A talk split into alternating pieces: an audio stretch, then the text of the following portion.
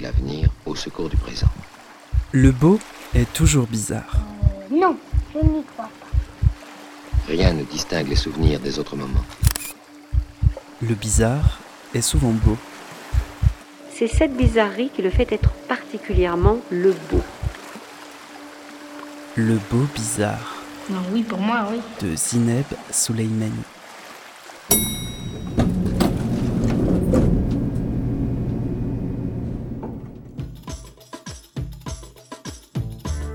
Bonjour à toutes, bonjour à tous. Bienvenue dans le Beau Bizarre, un espace sonore libre et hybride. Un espace qui croit à la vertu de la parole. Yahyaten La prononciation Je sais pas, c'est toi qui dis. Bah justement, moi je sais pas prononcer. C'est vrai l'enjeu du spectacle. L'immigration algérienne, il y avait à l'époque en France, tout le monde, il- il habite l'hôtel. Il a une chambre, un radiocassette et un manche-disque. C'est tout. Et son lit pour dormir. Donc, euh, sans la musique, comment voulez-vous? Il va vivre toute la nuit, toute la journée, comme ça, en regardant le, le, euh, plafond. Donc, ils sont des consommateurs de musique, jour et nuit. C'est pour ça que la musique a une importance à l'époque dans la vie de l'immigration.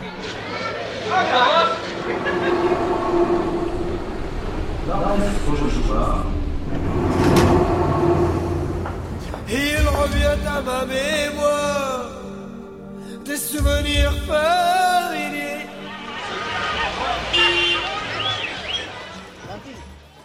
Qu'est-ce qu'il y a en commun entre la guerre d'Algérie et l'alcoolisme?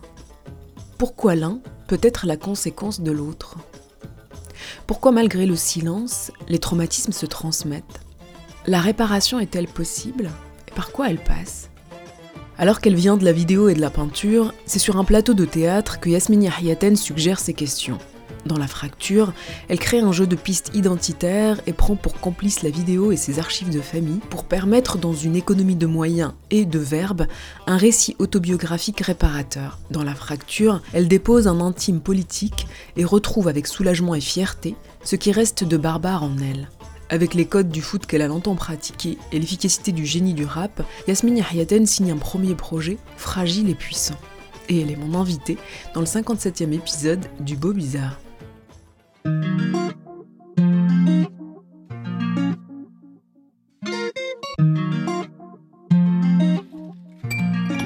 Yasmine Yahyaten, bonjour. Merci d'avoir accepté mon invitation dans le Beau Bizarre. Vous présentez dans le cadre du festival TNB votre projet La Fracture au théâtre de l'air libre ici à Rennes. Un seul, une seule en scène que vous incarnez et c'est une première pour vous, je crois. La première fois que vous vous emparez de la scène puisque vous êtes euh, d'abord formé à la peinture et à la création vidéo, je crois. Comment et pourquoi vous avez décidé que pour ce projet, c'est sur scène qu'il devait se déployer Euh, parce que j'avais envie d'être euh, avec les gens quand ils le découvraient. Il y avait une volonté de le partager avec eux, puis j'avais envie de faire du théâtre. Alors justement, La Fracture est un projet autobiographique et que vous incarnez seul sur scène, seul mais avec la complicité de la vidéo que l'on retrouve comme votre médium de prédilection, comme partenaire indispensable à cette narration. Avant d'écouter un extrait euh, et d'entrer un peu plus dans le projet, pourquoi La Fracture? C'est une fracture avec qui, avec quoi? Pour camper un peu déjà les personnages euh, de la narration, euh, quels sont les protagonistes euh, de cette fracture? La fracture, c'est la première fracture, c'est celle avec mon père, où j'ai décidé de, de plus le voir parce qu'il était malade d'alcool et que ça m'était insupportable de le voir comme ça. Et puis, euh, et puis la fracture avec mon pays d'origine, euh, qui est l'Algérie, de par mon père et par ma mère. Et voilà, le titre s'est un peu imposé. Au début, c'était un titre comme ça, puis il est resté, puis voilà, on l'a pas changé.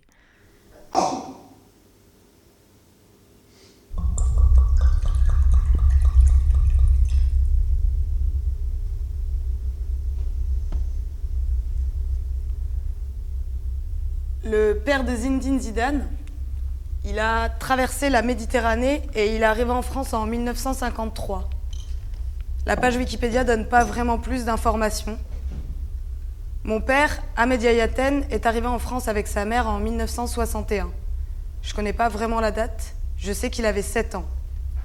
Je sais aussi que, quelques jours plus tôt, les militaires français sont rentrés dans leur maison à Ogdal et ont demandé à ma grand-mère de choisir. On tue votre fils ou on tue votre frère Elle a choisi de sauver son fils, mon père. Les militaires ont fini par brûler la maison. Ma grand-mère et mon père ont fui. Ils ont marché. Il n'y avait pas d'eau, ils ont dû boire de l'urine de cheval.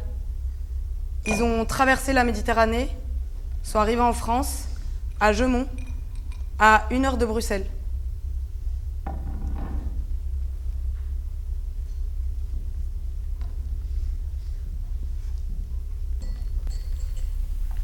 Tu sais, euh, j'ai trouvé trois points communs entre l'Algérie et l'alcoolisme. C'est le silence, le tabou et la honte.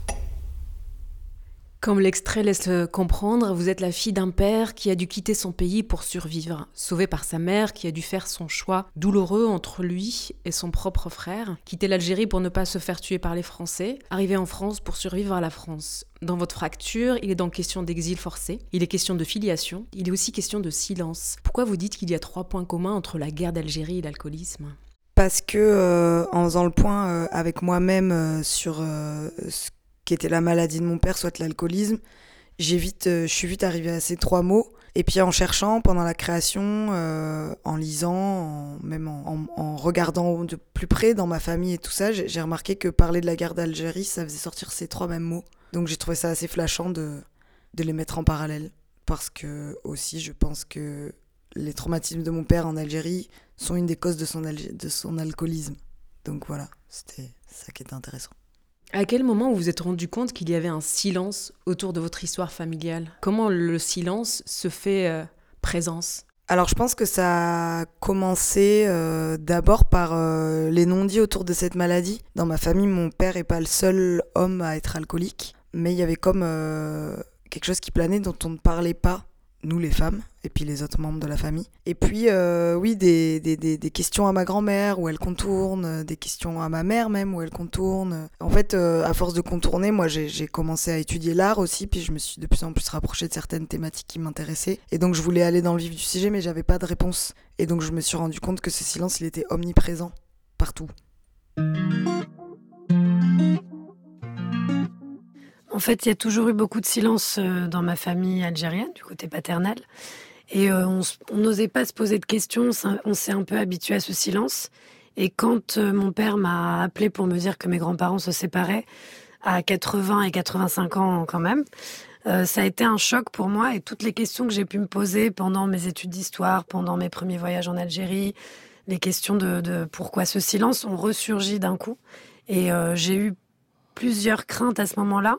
La première était qu'ils disparaissent sans me transmettre leur histoire parce que cette séparation était une rupture et finalement euh, j'avais peur que la dernière rupture soit euh, leur disparition et l'impossibilité de, comprendre et de connaître euh, leur histoire et ce qu'ils ont pu traverser dans leur, leur intimité.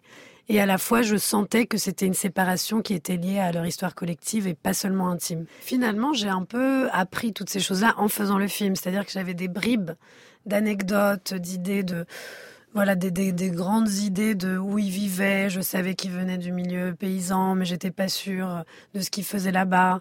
Euh, je savais que ma grand-mère s'était mariée à 15 ans, mais je savais pas vraiment dans quelles conditions. Tout ce que je savais, c'est qu'elle avait grimpé euh, dans un palmier quand elle a su qu'elle allait se marier. Et à chaque fois, on, on, et on rigolait quand elle nous racontait cette histoire. Et finalement, en grandissant, je me suis rendu compte du tragique qui se cachait derrière, euh, derrière ces rires. Et je suis partie, voilà, de, de ces ces faibles connaissances que j'avais de leur vie intime. Et plus j'avançais, plus je découvrais des choses et je passais d'un personnage à l'autre, donc entre mon grand-père, ma grand-mère, mon père, et je découvrais des choses, même sur mon père, que j'aurais jamais euh, su si j'avais pas fait ce film. Parce que je pense que sans ma caméra, j'aurais pas posé toutes ces questions-là. C'était un peu le prolongement de, de moi-même. Ça m'a donné la force et le courage de, de poser ces questions. Bah, en fait, moi, d'emblée, je, voulais faire un film et pas seulement euh, capturer leur mémoire pour l'intime ou pour la famille, parce que j'avais tout de suite envie de retransmettre leurs paroles, parce que c'est des trajectoires de vie qui sont invisibilisées euh, dans notre quotidien. Pour ma part, elle fait partie de ma... c'est des histoires de ma famille, mais dans... en France, c'est les histoires de beaucoup de gens autour de, autour de nous. Et, euh, et c'est des gens qui n'ont pas pu euh, prendre la parole, qui n'ont pas su parce qu'on leur a pas donné euh, les outils, la chance, la possibilité ou la liberté de le faire. Et finalement, pour moi, c'était presque un devoir, un devoir pour ma famille, pour euh, même le pays dans lequel je vis. Et, et pour toutes ces personnes qui finalement sont arrivées et nous ont permis d'être qui on est aujourd'hui.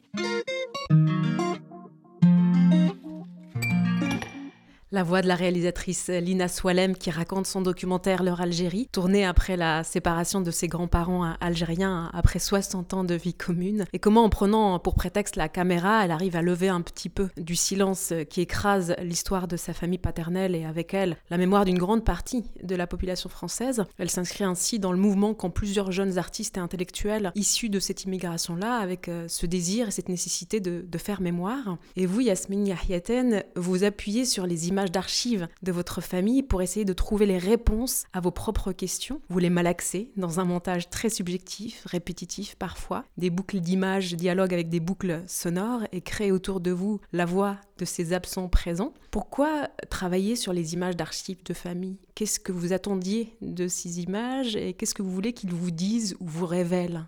Alors c'est marrant parce que leur Algérie, je l'ai vu avec ma mère en avant-première avec Lina et ça a donné suite à des conversations intéressantes avec ma mère. Et je me souviens d'un truc du film de Lina qui est marquant pour moi, c'est euh, sa grand-mère qui, rit à chaque fois qu'elle lui pose une question pour esquiver. Pour revenir à la question, qu'est-ce que je cherche dans ces, ces archives? À la base, euh, pas grand-chose. Moi, je suis une grande collectionneuse. Euh, je garde tout. J'ai hérité ça de mon père, entre autres. Donc j'ai récupéré toutes les cassettes de famille. Il se trouve qu'on est une famille euh, qui se filmait beaucoup. Et donc j'ai récupéré celle de mon père, celle de mon oncle, celle de ma tante. Et en plus, on était une famille qui vivait beaucoup ensemble.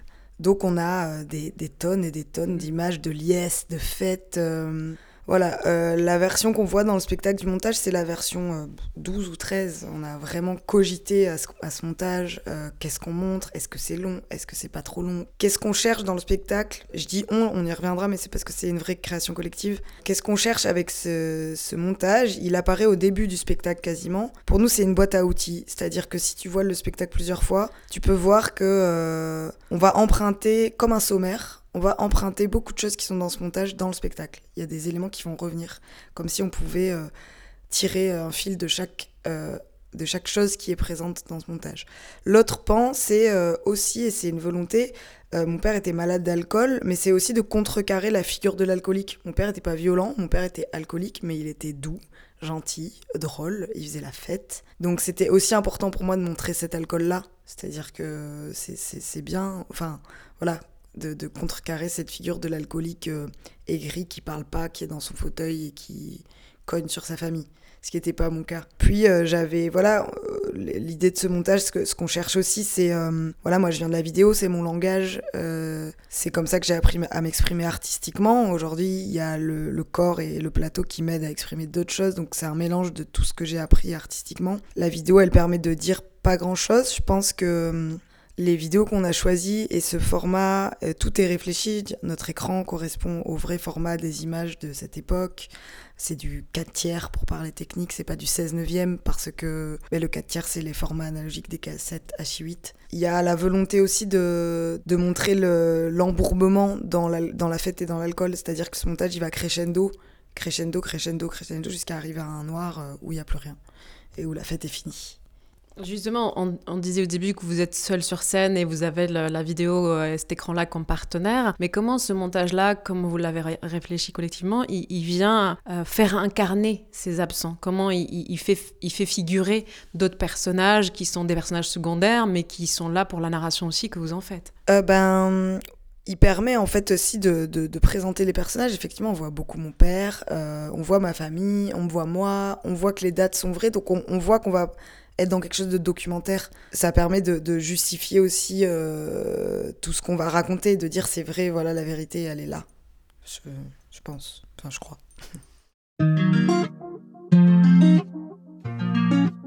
Bah, ça soulève beaucoup de passion parce que beaucoup de groupes euh, liés à cette histoire ont été profondément blessés par tout cela. Bien sûr, d'abord les soldats français, un million et demi quand même sont partis en Algérie. Ils étaient tous très jeunes, ils avaient 20 ans, abandonnant leur fiancé, leur travail, le traumatisme. ce qu'ils ont fait ou ce qu'ils ont subi là-bas et sont revenus dans le silence. Bien sûr, les Européens d'Algérie, quand même, presque un million de personnes qui ont quitté l'Algérie, c'est considérable, avec leurs enfants.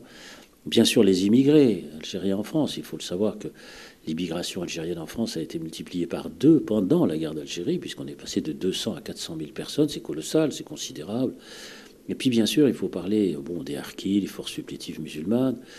Et les Algériens aussi eux-mêmes, qui ont subi des bombardements, qui ont subi des destructions de villages. Des, des centaines de villages ont été détruits pendant la guerre d'Algérie. Deux millions de paysans algériens ont été déplacés. Tout ça ne peut pas s'évacuer essentiellement parce qu'on a signé une feuille de papier qui dit c'est le cessez-le-feu. Alors, c'est très important le cessez-le-feu, bien sûr. Mais euh, l'obtention d'un cessez-le-feu ne fait pas s'évanouir toutes les traces des traumatismes accumulés. Ça, je crois que c'est très important. Et puis, deuxième aspect, beaucoup plus profond et beaucoup plus grave, c'est que l'Algérie, c'était la France. C'était pas une colonie comme les autres. C'est-à-dire que c'était des départements français et, la perte, entre guillemets, de l'Algérie française a été vécue en France comme la, le retrécissement du nationalisme français. La crise du nationalisme français, c'est l'amputation d'un territoire considéré comme français depuis un siècle et demi. C'est colossal, avant la Savoie par exemple. Alors ça, a été masqué pendant très longtemps parce qu'il y avait la personnalité du général de Gaulle, mais en fait fondamentalement, eh ben, il y avait toutes ces blessures accumulées.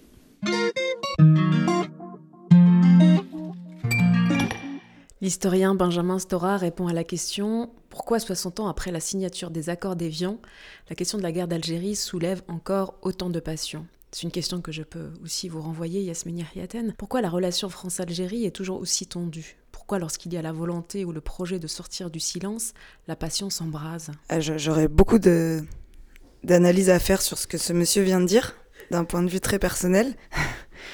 Euh, bon alors moi je suis euh, ni historienne, euh, ni ancienne étudiante de Sciences Po, ni, une, ni, une, grande grande connaisseuse de l'histoire. Moi c'est ce que je dis souvent, je, je, parle avec mon ventre, avec mes tripes, je suis une militante du cœur et pas de la tête.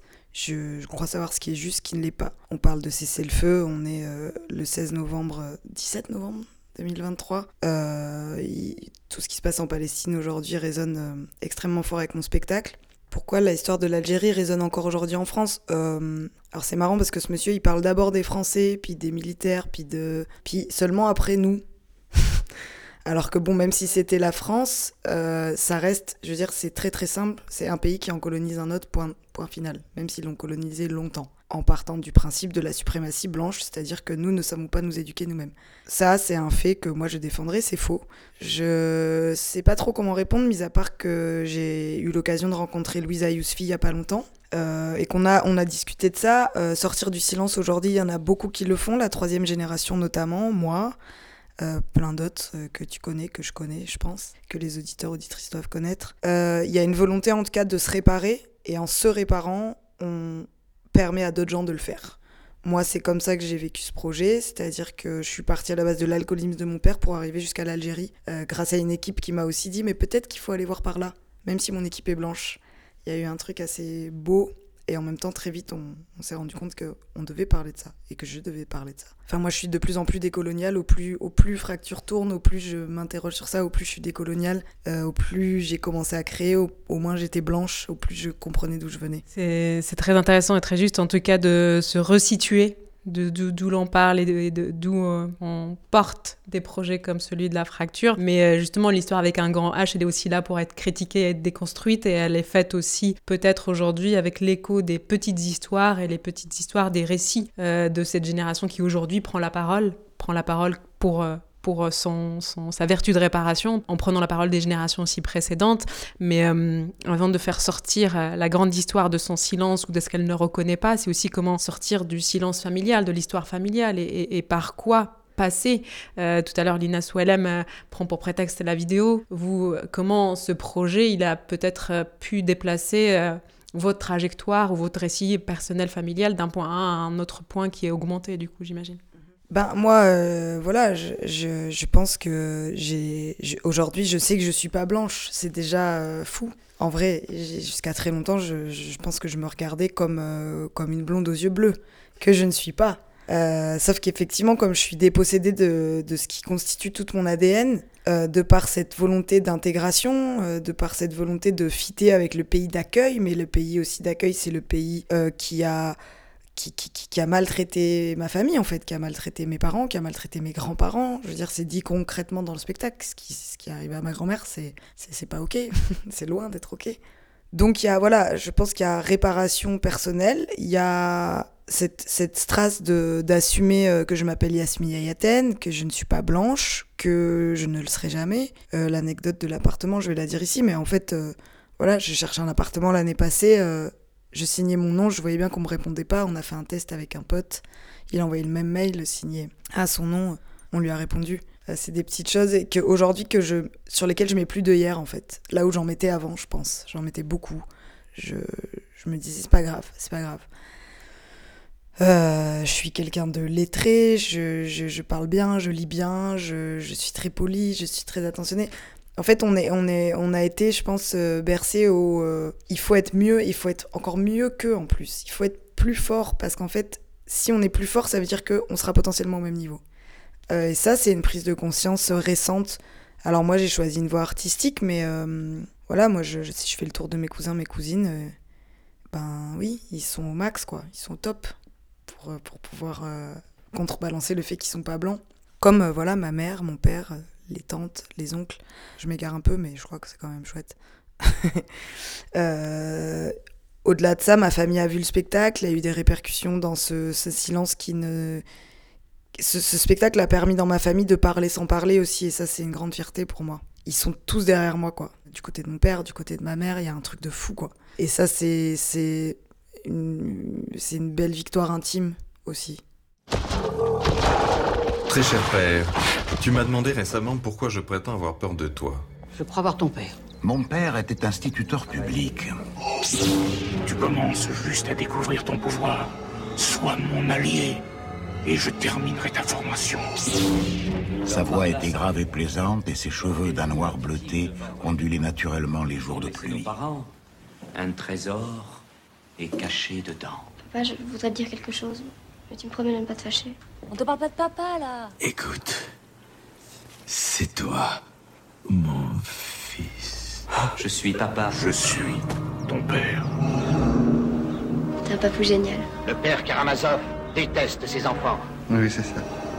Non. Moi, j'en suis très fier de papa. Ce n'est pas vrai. Et tant mieux si tu le ressens. C'est impossible. Lis dans ton cœur, tu sauras que c'est vrai. Et c'est un garçon.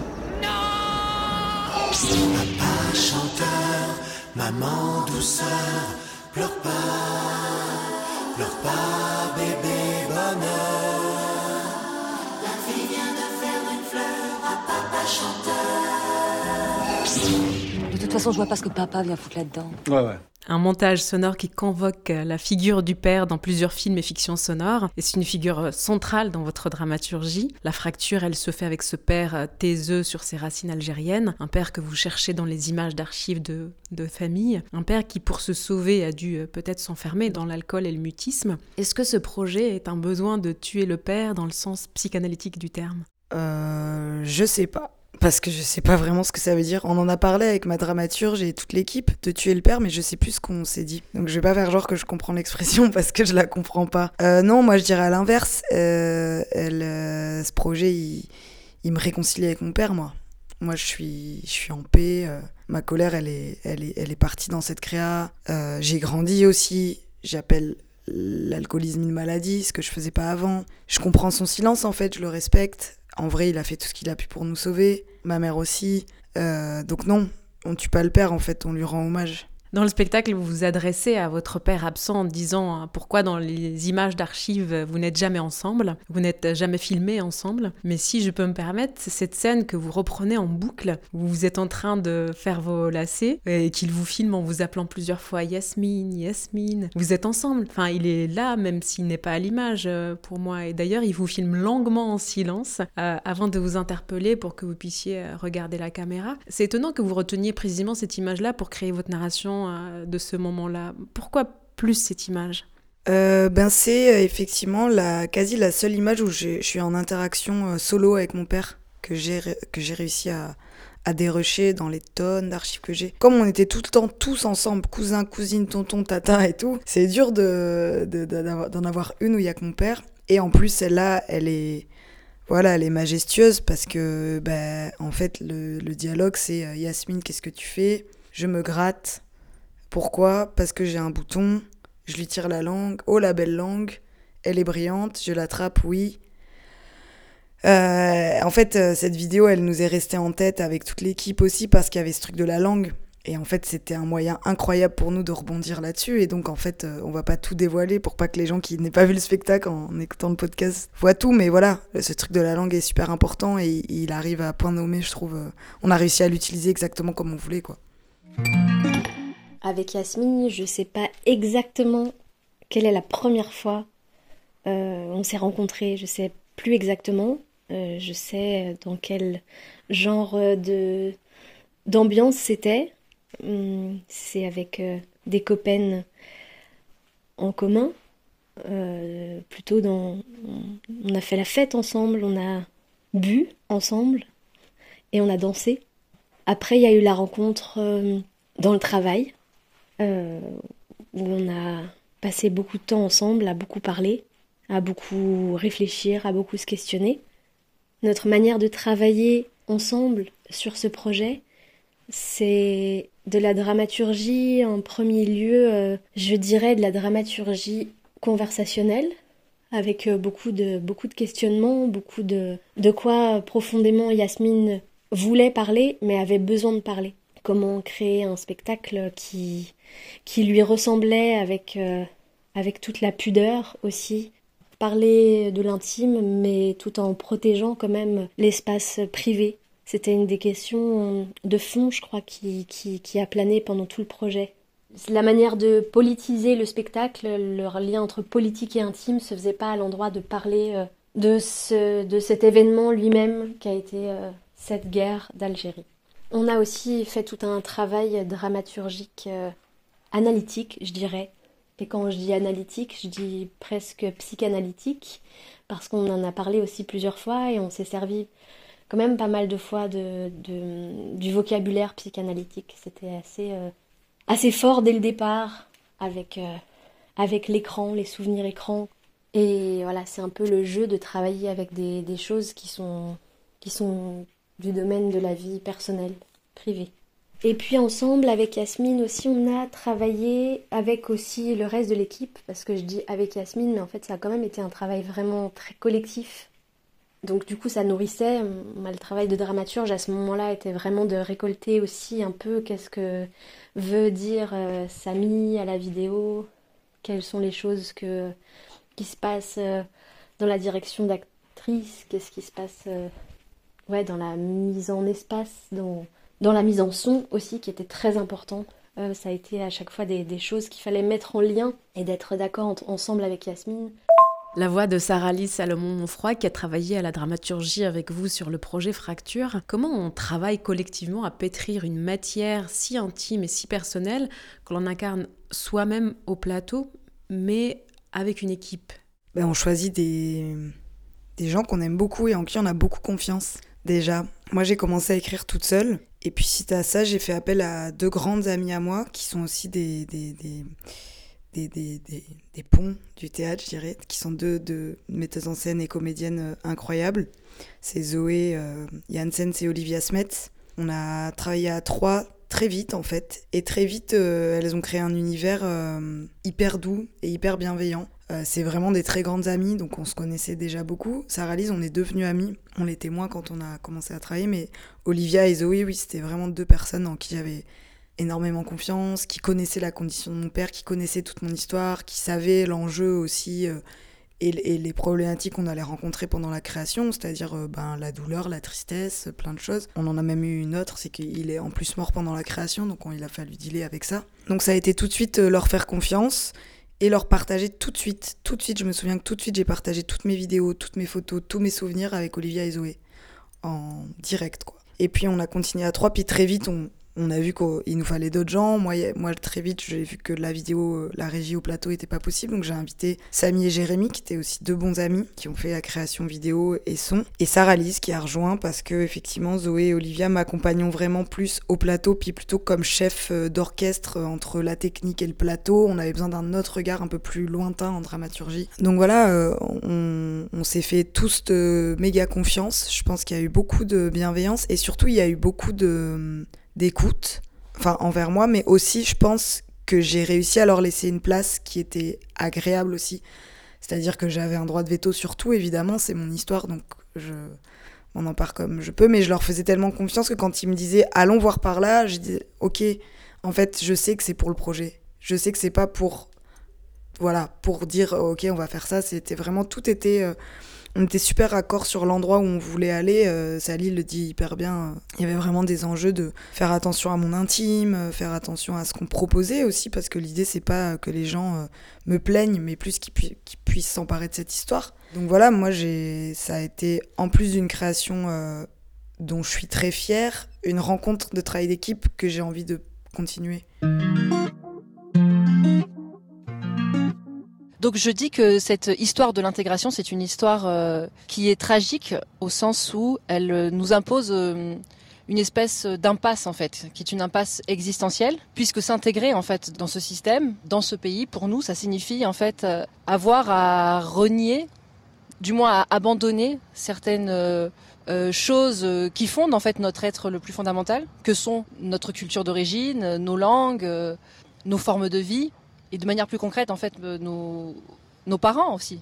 Mon geste de résistance, c'est un geste de préservation. C'est le sens du mot rester. Parce que avec cette formule, l'horizon qui s'ouvre, ce qui est un horizon que j'ai imaginé être esthétique en fait, hein, dresse, dessine un geste à rebours en fait. Il s'agirait d'aller chercher ce qui en nous a résisté euh, effectivement à l'épreuve de l'intégration, ce qui en nous s'est montré trop farouche, trop revêche, trop dru pour être euh, domestiqué c'est dans le rap que j'ai trouvé l'expression la plus éclatante de cette formule du rester barbare. Pourquoi? Parce qu'il m'a semblé que le rap, effectivement, euh, alors je dis le rap, hein, mais bon, c'est une scène, hein, c'est-à-dire qu'il y a quand même une, c'est très hétérogène, mais une certaine forme de rap hein, qui n'est pas le rap euh, conscient pour le coup, comme on pourrait euh, imaginer. Donc moi, je, me concentre beaucoup sur Booba et sur PNL, parce qu'il me semble qu'ils parviennent justement à délimiter un territoire narratif, un lieu d'énonciation que serait effectivement la barbarie, qui marquerait en fait une intransigeance avec le pouvoir, euh, avec euh, aussi euh, une espèce de posture défensive qui consisterait à vouloir prouver que nous ne sommes pas des barbares, que nous sommes des êtres exemplaires, respectables. Ça ne s'inscrit pas dans ça, donc ça, ça crée une véritable rupture et ça dit oui et alors. Oui, nous sommes des barbares et alors. Et ça, ça me semble intéressant parce qu'à partir de là, tout peut être envisagé, c'est-à-dire qu'on a un nouvel horizon qui s'ouvre et propice en fait à un nouveau récit de la condition barbare qui soit un récit euh, qui nous agrandisse, un récit euh, presque épique.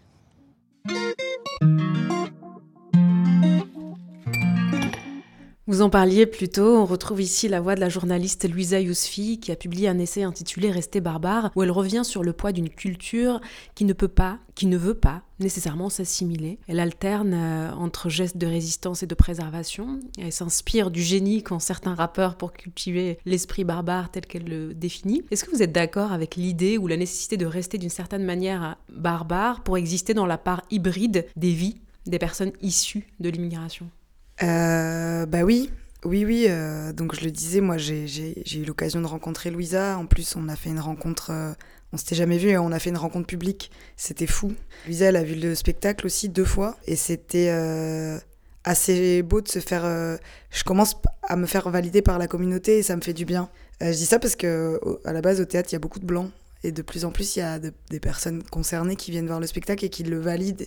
Et j'avais peur, en fait, parce qu'on ne sait jamais, en fait, parce que j'ai, cette sensation d'être très, très blanche. Et donc, de, voilà, ça c'est pour la petite anecdote. Mais oui, euh, oui, je suis d'accord. Euh, en fait, là où je la rejoins, euh, c'est, moi, je me pose la question du et si, en fait, et si tout ça n'était pas arrivé, comment je serais? Qu'est-ce qui, aujourd'hui, chez moi, n'a pas été broyé par par cette intégration euh, de, de, allez, énorme. où tout, tout chez moi, euh, tout chez moi est européenne comme ça. En fait, je me, quand j'ai découvert Rester barbare, moi, ça a été un électrochoc. Euh, ça, a, ça a été, je me suis sentie euh, coupable même de, beaucoup de choses. Enfin, en mode, wow, en fait, elle a raison. Puis je suis passée complètement à côté de tout. Et puis en fait, bon, ben, à la réflexion, non, j'ai fait ce que j'ai pu. Et puis par contre, je récupère de plus en plus une part de barbarité. Alors ça va sembler bizarre, mais ma façon de m'habiller a évolué, ma façon d'assumer tous mes bijoux, ma façon d'assumer d'être moi, euh, de rire beaucoup. Euh, voilà, euh, je crois que quand on est méditerranéen, on aime bien la vie. et puis en fait, je, je me cache plus de ça. Il y a des petites choses comme ça que je vois chez moi, que je récupère, que je me réapproprie, que j'essayais de gommer et que j'ai plus envie de gommer en fait. oui, c'est assumer de m'habiller comme je veux, c'est assumer mes cheveux.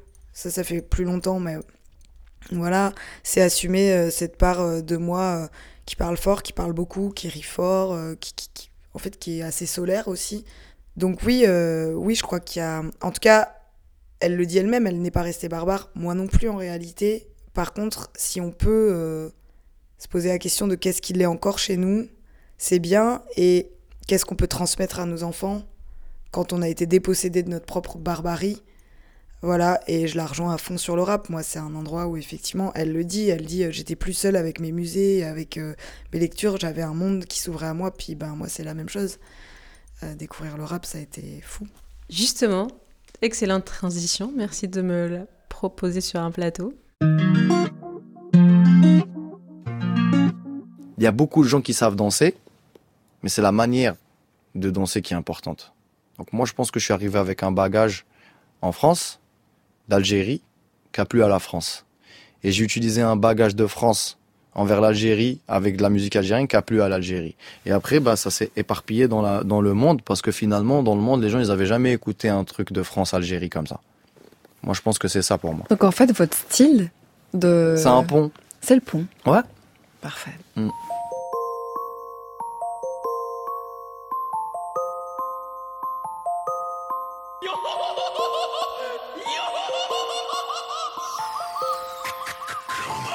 Rien n'a changé dans nos cœurs, c'est toujours la vie d'Aloca. Ouais, chica passe au local, je suis un démon magnifique, ça sera toujours nous les coupables.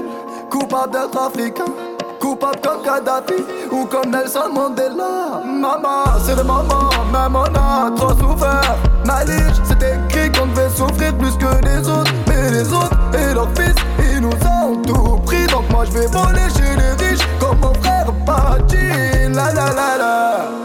Je chante l'amour au milieu de cette guérilla Parce que je t'aimerai pour toujours mon Algérie Je chante l'amour au milieu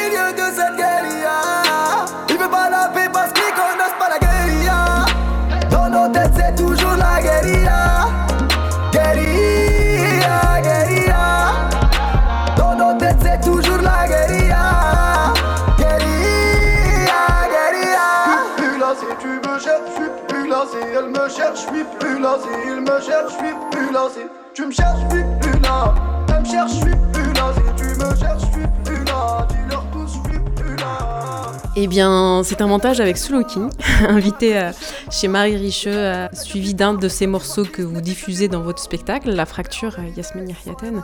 Qu'est-ce que vient dire la guérilla de Sulu King à ce moment-là du spectacle? Eh ben, Soul King, euh, cette chanson Guérilla, elle parle. euh, en fait, elle dit, euh, elle, dit concrètement, ils voudront jamais la paix parce qu'ils n'ont jamais connu la guerre. C'est dit de manière assez frontale en fait. Hein. Sauf que Soul King, il a cette capacité et il le dit à faire danser les gens. Moi, cette chanson, je l'ai découverte avec une pote dans un taxi en rentrant de soirée, un peu bourré comme ça. Et ma pote, elle me dit euh, Putain, Yas, j'ai découvert une chanson, tu vas trop kiffer. Puis on demande au taximan, puis il nous la met. Et j'étais là, waouh, fou. Et puis en impro, Olivia me l'a me l'a remise plusieurs fois. Euh, Moi, j'ai pas prêté tout de suite attention aux paroles. Je pense qu'Olivia, elle, elle savait ce qu'elle faisait. Moi, j'ai pas prêté tout de suite attention. Puis après, j'ai prêté attention et je me disais, mais cette chanson, c'est notre spectacle en fait. Enfin, voilà, il y a un truc fou en fait, tout ce qu'il dit dans ses textes. Et il y en a d'autres de Soul King qui sont hyper dansantes, mais qui sont hyper euh, straight to the point aussi, quoi. Je veux dire, quand il, parle euh, dans sa chanson Sans visa, sans papier, il dit Sans visa, sans papier, on viendra même à pied. Et c'est un truc où tout le monde danse dessus. Personne ne se rend compte de ce qu'il dit. Voilà, Soul King, euh, il a cette capacité à, dire des choses euh, justes, de la façon la plus simple et à faire danser les gens dessus en plus. Guérilla, elle est venue s'inscrire euh, comme euh, la bande sonore de Fracture, quoi. Comme s'il avait écrit pour nous. Ou alors on a écrit Fracture pour lui, je sais pas. J'espère qu'il verra le spectacle un jour. Mais est-ce que vous diriez ça, du coup? Est-ce que c'est les œuvres ont cette capacité euh, transformatrice en infusant un, inconscient, en fait? C'est-à-dire que par la dimension sensible ou dansante pour un, morceau, faire passer comme ça, à l'air de rien, euh, des, messages, j'allais dire, euh, mais j'allais plutôt dire des scuds précis, c'est-à-dire d'être vraiment, de toucher juste, mais enrobé pour que ça passe, justement. Oui, après, moi, je pense que Soul King est un mec très intelligent et que, en fait, il sait très bien ce que l'opinion, pas publique, l'opinion des bien-pensants qui nous dirigent en France pensent du rap et de ce que les rappeurs ont à dire. C'est-à-dire que c'est a priori des gens bêtes qui n'ont rien à dire. Soul King, lui, il détourne le truc, il dit ok, n'empêche que là, tout ce que je dis, c'est vrai, ça vient parler à des gens, et en plus, je fais le million. Donc je, vous ai niqué, en fait. Et c'est ce que Louise a dit quand elle parle de Booba et de PNL, c'est qu'en fait, de toute façon, je ne serai pas invitée dans la cour des grands. De toute façon, Soul King, il est algérien, français, il fait du rap autotuné, c'est même pas de la musique pour les autres. Donc en fait... Il était invité sur France Culture. Oui, ok, France Culture. Allez, on leur donne ça. en tout cas, euh, ce que je veux dire par là, c'est que je pense que... Je pense qu'il y a beaucoup plus euh, d'intelligence et de finesse dans ces milieux populaires que ce qu'on veut bien nous faire croire et qu'il en est l'exemple parfait. Des chercheurs comme Boris Cyrulnik ou Conis Vabo travaillent sur la mémoire traumatique et la question de la transmission intergénérationnelle des traumatismes. L'idée que la transmission se fait aussi par le souvenir d'un traumatisme non vécu. Et cette transmission peut se faire à travers des histoires familiales, des comportements parentaux, des schémas de pensée ou des facteurs biologiques. Est-ce qu'avec votre projet La Fracture, il est question de réparer et de soigner ces traumatismes dont vous êtes ni le coupable ni le sujet, mais dont vous êtes d'une certaine manière l'héritière? Ah ben carrément. Premièrement, l'alcoolisme. Euh, voilà, aujourd'hui j'ai 33 ans. Euh, je... Autour de moi, moi, je suis confrontée à des questions d'alcoolisme. À la différence de mon père, c'est que je les soigne. Donc je prends en charge le, le taureau par les cornes, comme on dit, et que je fais un vrai travail là-dessus, et qui du coup me fait plus peur en fait. Cet alcoolisme me, fait plus peur. Euh, par contre, euh, j'ai hérité de ça de lui, et on sait que les enfants d'alcooliques ont une tendance à le devenir aussi. Donc il euh, y a quelque chose dans ce spectacle qui m'a aussi dit ok ben là tu vas te regarder en face donc il va falloir aussi dans l'intime assumer ce truc là on est au théâtre euh, fracture c'est une pièce de théâtre on raconte bien ce qu'on veut. Ça n'empêche que ça a eu un impact de fou euh, sur moi. Pour le reste oui je pense qu'il y a une volonté de réparer aussi ce qui va s'en suivre et surtout de réparer la grande histoire parce que moi je pense que ma réparation elle est faite de manière intime comme je disais tantôt, enfin voilà, moi j'ai pardonné à mon père, je, suis en paix avec ma famille, il y a quelque chose d'assez beau qui se passe autour de nous, même euh, cette frénésie qu'ils ont autour de moi me, porte. Euh, je reçois des WhatsApp tous les jours de ma famille quand on joue, enfin c'est c'est hyper beau ce qui se passe à l'intérieur de moi et dans et dans mon cadre. Euh, je dis famille, même par extension même les amis, enfin.